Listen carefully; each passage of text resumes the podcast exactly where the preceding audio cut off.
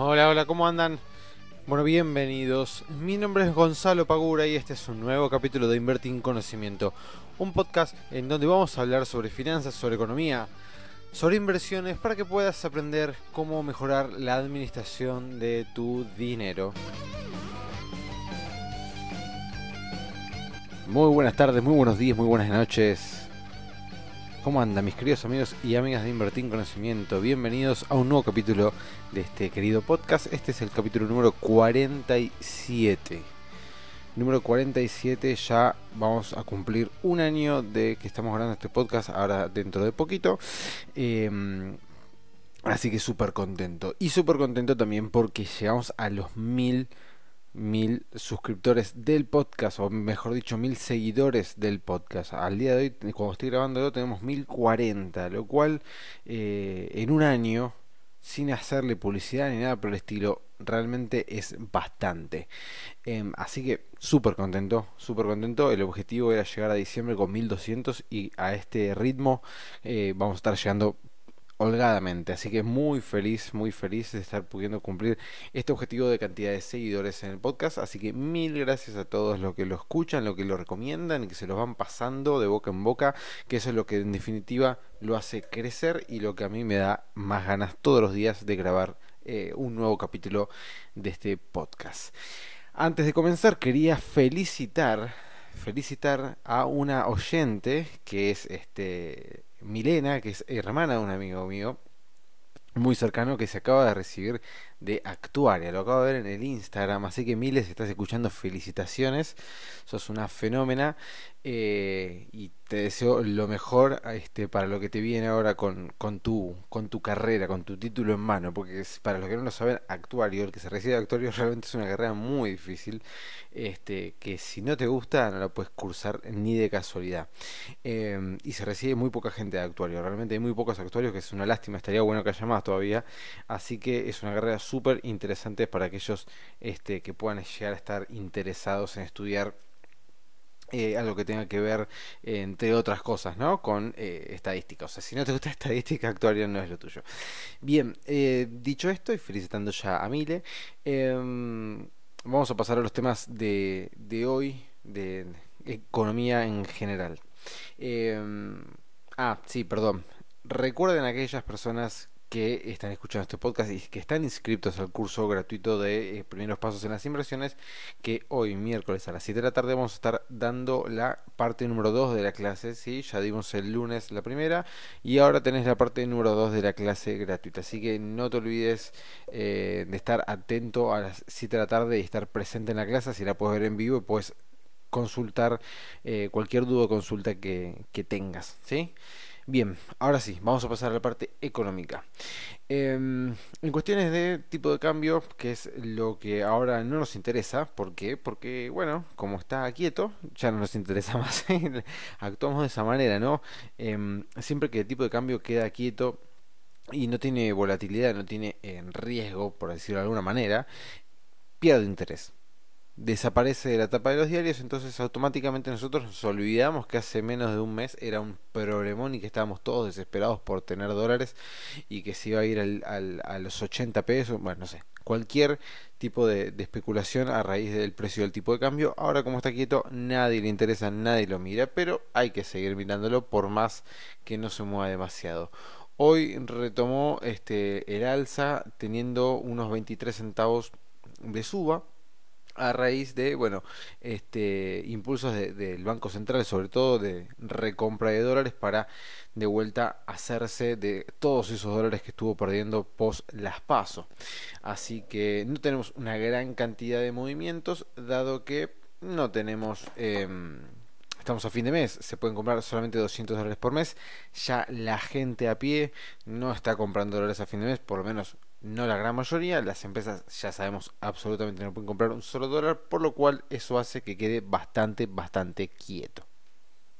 Ahora, la problemática surge por lo siguiente, no solamente por una cuestión de tipo de cambio nuestro, sino porque como el tipo de cambio no se está moviendo, pero nosotros seguimos teniendo inflación, eh, tenemos el peligro nuevamente de que eh, el tipo de cambio se puede llegar a empezar a atrasar. ¿Qué quiere decir esto? Que si nosotros seguimos teniendo inflación y el tipo de cambio sigue quedándose quieto, en algún momento esto se va a acomodar y ya lo vivimos hace no mucho tiempo, o sea, ya lo vivimos hace dos años que el tipo de cambio se queda atrasado, la inflación sigue subiendo, sigue su camino y el tipo de cambio en algún momento eso lo termina, este, o el mercado, mejor dicho, eso en algún momento lo termina priceando y vuelve a acomodarse, o sea, vuelve a pegar un salto. Y encima tenemos que tener en cuenta que el real, la moneda brasileña, se está teniendo una devaluación récord que está valiendo ahora 4 reales con 25 por cada dólar. ¿Y por qué nos tiene que preocupar esto? Porque si nosotros nos fijamos en el histórico de... Eh, del real, ¿sí? del tipo de cambio del real, el tipo de cambio del peso argentino, y vamos viendo cómo el real se fue devaluando este, a lo largo de, de los años, cada vez que el real devaluó, tarde o temprano, el peso argentino también tuvo que devaluar para justamente no encarecerse sus productos nacionales y poder seguir este, exportando a Brasil a un precio competitivo y no perder competitividad con Brasil, que es uno de nuestros aliados comerciales más importantes que tenemos dentro de Latinoamérica. Entonces, la devaluación que está pasando en Brasil a nosotros, tarde o temprano nos va a generar presión en el tipo de cambio. Otra noticia importante y quizás la más importante del día de hoy es que Alberto Fernández este futuro presidente de Argentina, dijo que no va a solicitar al FMI los 11 mil millones de dólares restantes del acuerdo que eh, tenemos, este, o mejor dicho, que hizo el gobierno de, de Mauricio Macri con el FMI. Eh, alegando de que eh, si tenemos un problema justamente de deuda, ¿por qué vamos a seguir pidiendo más deuda todavía? ¿no? Este, este es eh, lo, que, lo que dice Alberto Fernández de por qué no va a pedir estos 11 mil millones de dólares. Esto, en parte, hizo que la bolsa se cayera en el día de hoy, cayó un 4,1 nuestro Merval, el índice líder que tenemos acá en Argentina, que es el Standard Poor's Merval, eh, cayó un 4,1, cayendo fuertemente varias de las acciones. Esto sumado a la incertidumbre política, económica y social de los países eh, hermanos de Latinoamérica como Ecuador, Chile, Bolivia. Eh, también tenemos a Brasil con algunos problemas este, con la, izquierda y la derecha, Uruguay ahora con elecciones, entonces está bastante convulsionada Latinoamérica, bueno, ni hablar Venezuela obviamente, así que eh, Latinoamérica está bastante, bastante revolucionada y convulsionada, em, así que tenemos que tener bastante cuidado al momento de tomar nuestras decisiones de inversión porque la volatilidad está bastante, bastante eh, presente y está muy sensible todo. ¿Qué quiere decir con esto? En que cualquier noticia puede mover el mercado de una manera bastante más abrupta que lo haría en momentos de mayor certidumbre. Esto hay que tenerlo muy en cuenta también al momento de invertir, porque no es lo mismo una mala noticia cuando al país le está yendo bien que una mala noticia cuando al país le está yendo mal. Quizás esa mala noticia sea exactamente la misma, pero en un contexto bueno puede no ser tan este, perjudicial, por lo menos a priori, pero en un contexto malo, una mala noticia puede ser bastante perjudicial quizás hasta por demás de lo que realmente debería serlo. Pero, dado que el mercado eh, no quiere más, malas noticias, cuando aparece una, este, por las dudas, salen todos corriendo a, tomar decisiones de inversión que puede ser caer, eh, eh, vender, comprar, lo que fuere. ¿sí? Bien, en el tema del día de hoy voy a hablar em, un poquito, va a, ser, un mix de lo que es finanzas personales e inversiones. ¿Por qué? Porque mm, quiero hablar sobre, sobre mí. Y no porque sea un egocéntrico bárbaro, sino porque justamente el lunes, em, que fue la primera clase del curso gratuito de primeros pasos en las inversiones, una de las chicas que estuvo presente y me consultó qué opinaba del trading, estuvimos hablando justamente de qué opinaba del trading, yo le decía que bueno, que es una operatoria que conlleva mucho tiempo, este, conlleva este, mucha experiencia y conlleva una templanza, una mente bastante, bastante fría, ¿no? Como para tener, tenés que crearte a vos mismo como si fueses un robot más o menos y tomar decisiones según eh, varios patrones que tenés que ya tener previamente estudiados. Em, y a raíz de eso, em, bueno, me preguntaba si lo veía viable, yo le decía que sí, por supuesto que sí, pero que, bueno, tenía que tener esas condiciones que, que les comentaba recién. Em, y a raíz de, esa pregunta, hoy justo me tocó, bueno, hoy dentro de tantas cuestiones, estaba viendo el mercado y, y bueno, decidí abrir una posición, ¿no? Decidí invertir un, dinero generalmente antes el mercado abre a las 11, ahora Estados Unidos abre 11 y media, ¿sí? porque cambió el horario, antes abría 10 y media, siempre cuando hace el cambio de verano-invierno cambian el horario de apertura de bolsa y de cierre, ahora está abriendo Estados Unidos a las 11 y media, nosotros a las 11, entonces tenemos un desfasaje a la mañana de media hora y Estados Unidos cierra a las 6 de la tarde, bien, y nosotros a las 5. Entonces, em, siempre cuando abro la bolsa, nunca invierto apenas abre, siempre dejo ver a ver qué es lo que pasa, cómo se mueve el mercado, cuáles son las primeras decisiones, si compran, si venden, bueno, etcétera, cuál es el volumen. Entonces dejo correr este un, rato del mercado y empiezo a ver, y empiezo a ver que el mercado estaba bajista, ¿sí? el día de hoy estuvo casi prácticamente creo que todo el día bajista, creo que salvo a la apertura que estuvo al alza, después prácticamente todo el día estuvo rojo el mercado. Em, después de un largo rato de esperar y de ver que estaba cayendo, pero podía llegar a darse un, mínimo rebote, decidió abrir una posición en em, opciones financieras, que es un activo de mucha volatilidad que de vuelta, si ustedes están recién comenzando en las inversiones, esto que les estoy diciendo solamente tomen como experiencia, pero no se pongan a invertir en, acción, en opciones financieras porque realmente son muy pero muy volátiles, lo cual pueden hacer que eh, su capital sufra bastante en un solo día.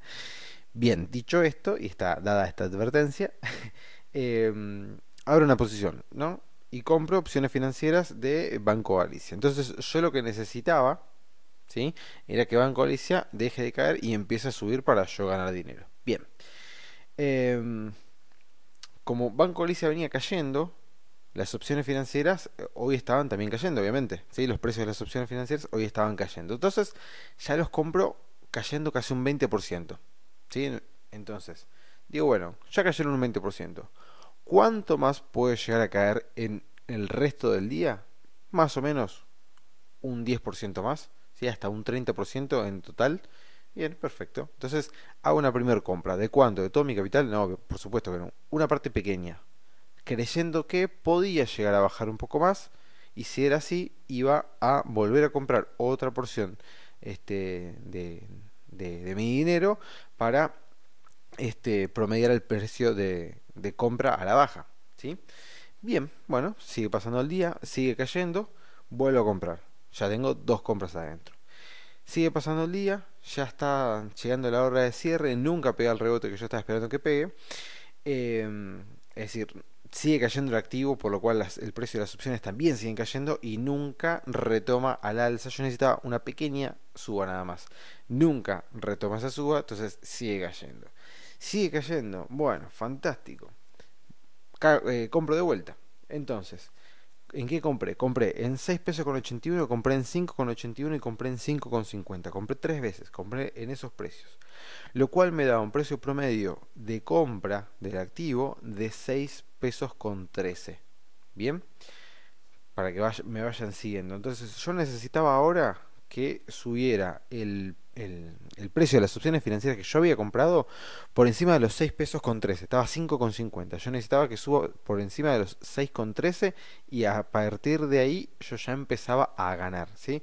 O sea que yo había comprado en principio a 6,80. Después de las otras dos compras bajé ese precio de... Promedí ese precio a la baja, por lo cual en vez de 6,80 para dejar de perder, necesitaba que esté en 6,13. ¿Sí? Bien, primera estrategia de inversión, ir comprando de a poco, promediando a la baja y hacer que el precio de compra cada vez sea más bajo. Bien, ¿qué pasa? El lunes, cuando yo di el curso, entre un montón de otras cosas, dije, por ejemplo, que no hay que invertir cuando tenemos algún problema este, personal, por lo cual tenemos la mente convulsionada, no estamos con la mente bien fría. Había dicho, entre otras cosas, que en el trading necesitábamos tiempo. Había dicho también que había que hacer una lectura del mercado. Había dicho, otra, había dicho también que este, había que asumir las pérdidas ¿sí? y no dejar correrlas para poder después intentar invertir de vuelta y recuperar ese dinero, ¿sí? Y hay que asumir el error, principalmente siempre que tenemos que asumir el error cuando nosotros nos equivocamos en una operación. Total, no pasa absolutamente nada. Ahora, ¿por qué yo les estoy contando todo esto? Porque los quiero poner en contexto para que entiendan a qué, eh, a qué voy. Yo hoy cuando me levanté, ya me levanté cruzado, ya me levanté mal. ya viste con esos, esos, días en los cuales te levantás ya mal, que no querés hablar con nadie, no querés que, o sea, te querés volver a ir a dormir y que pase ese día porque no querés saber nada. Bueno, yo hoy ya me levanté así. Sumado que durante el transcurso del día ya tuve un par de discusiones con, con varias personas, este, se me sumaron, me aparecieron varios problemas, o sea, ya el día estaba bastante, bastante malo. Entonces, primer error Primer error, haber invertido teniendo un día caótico desde el punto de vista eh, psicológico, ¿no? O sea, yo tenía la cabeza totalmente en otra cosa. No, no, no estaba, realmente no estaba para invertir. Y esto es muy importante porque nosotros tenemos que conocernos a nosotros mismos y decir, no, che, tengo la cabeza totalmente en otra cosa, no puedo pensar correctamente, no, no, no me sale absolutamente nada. Hoy no es mi día, no me pongo a invertir. No me pongo a poner mi capital en riesgo si estoy teniendo un día malísimo. Listo. Primer error. Ya una de las cosas que no tenía que hacer, la hice. Segundo error. Una mala lectura del mercado. El mercado estaba bajista. Yo pensé que podía llegar a haber un, rebote en el cual nunca apareció en, durante el día lo cual tuve una mala lectura del mercado. Si bien esto quizás no, no lo podríamos llamar como un error, explícitamente porque nadie puede saber qué es lo que puede llegar a pasar este el 100%, ¿sí? Siempre al momento de tomar una decisión nos podemos llegar a equivocar, por lo cual es una probabilidad. ¿Había probabilidad que pueda llegar a rebotar? Bueno, pero quizás, dada la experiencia que ya tengo, me tendría que haber dado cuenta que hoy era un día que iba a cerrar totalmente rojo y que no iba a terminar rebotando, ¿sí? Así que ya ahí tenemos otro punto más.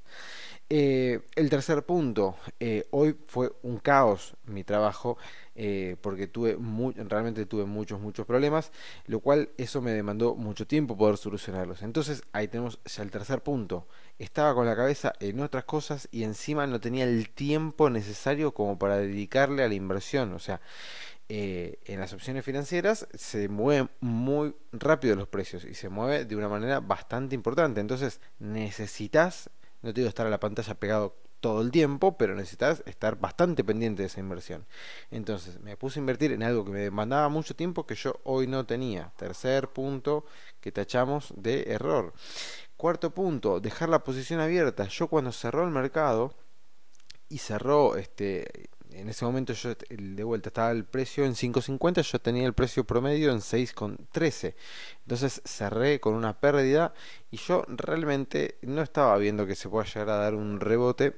Em, así que digamos, lo dejé, dejé el, dinero este, invertido para ver qué es lo que pasa eh, ahora miércoles y, la verdad es que lo tendría que haber cerrado porque no, no había una perspectiva clara de que podía llegar a subir. Entonces, dada esa... Eh, esa perspectiva, o mejor dicho, dada esa eh, no perspectiva, yo esa posición la tendría que haber cerrado hacerme de la pérdida y listo, olvidarme, ¿sí? Anotarme una pérdida dentro de mi haber y nada más. En total, eso se puede recuperar. Total, la pérdida no había sido eh, muy importante. Y el último punto era no asumir el error. O sea, lo que estoy diciendo recién, tendría que haber asumido la pérdida y decir, bueno, listo, me equivoqué, no pasa nada, mañana será otro día, si estoy un poquito mejor, si tengo menos problemas en el trabajo, me pongo a invertir, me pongo más serio, más concentrado y empiezo a hacer las cosas mejor para poder recuperar ese dinero.